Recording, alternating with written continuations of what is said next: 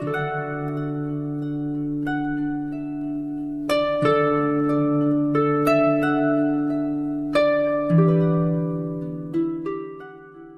昏，村庄和老牛。作者：姚桂芳，主播：迎秋。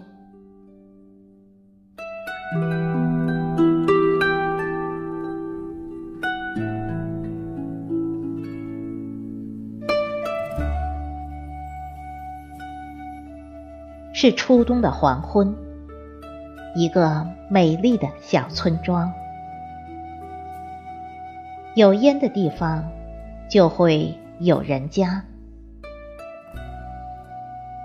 习惯了日出而作、日落而歇的庄户人家，都已早早的生起了火，准备着晚饭。炊烟不断的升起，又不断的飘散，这是极美的风景。近处的，远处的。淡淡的袅袅绕绕着，村庄的炊烟是美丽的，让人依稀能闻到饭香，更给人一种平和安谧的温暖。背着书包的儿童走在回家的路上，有说笑的，有蹦跳着的。有唱着的，也有追打着的，三五成群，叽叽喳喳个不停，好像总有说不完的话。这让我不禁想起了童年，想起那时的自己，和他们是多么的相像呀！还记得大人们一见到我就说。小麻雀又来了。现在想想，他们那时叫我小麻雀，或许是因为我的话太多的原因吧。可是，从什么时候起，我变成了现在这个样子？既不爱说，也不爱笑了呢？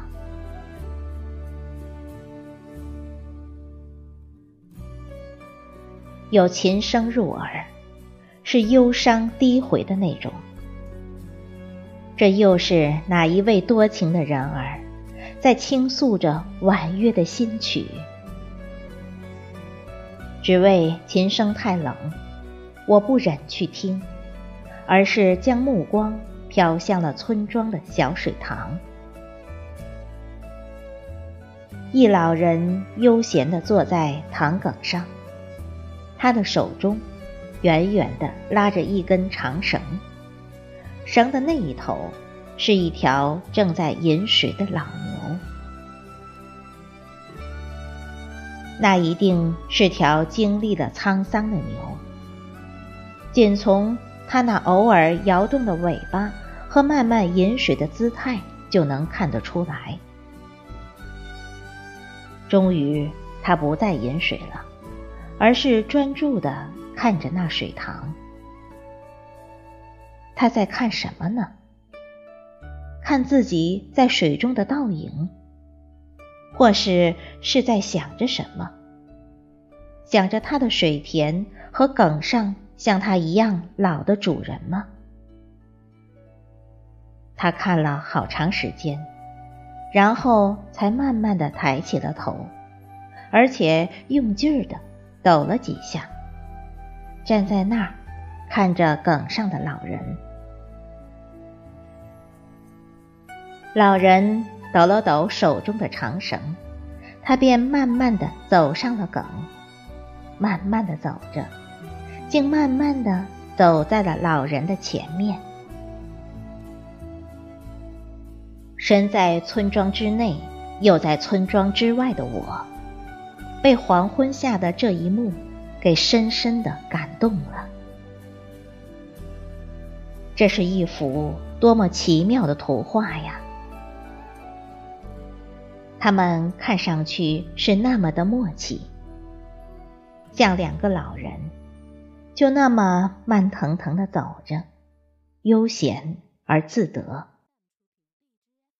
老人手中的绳子还是那样远远的拉着，小路消失在了村庄的尽头。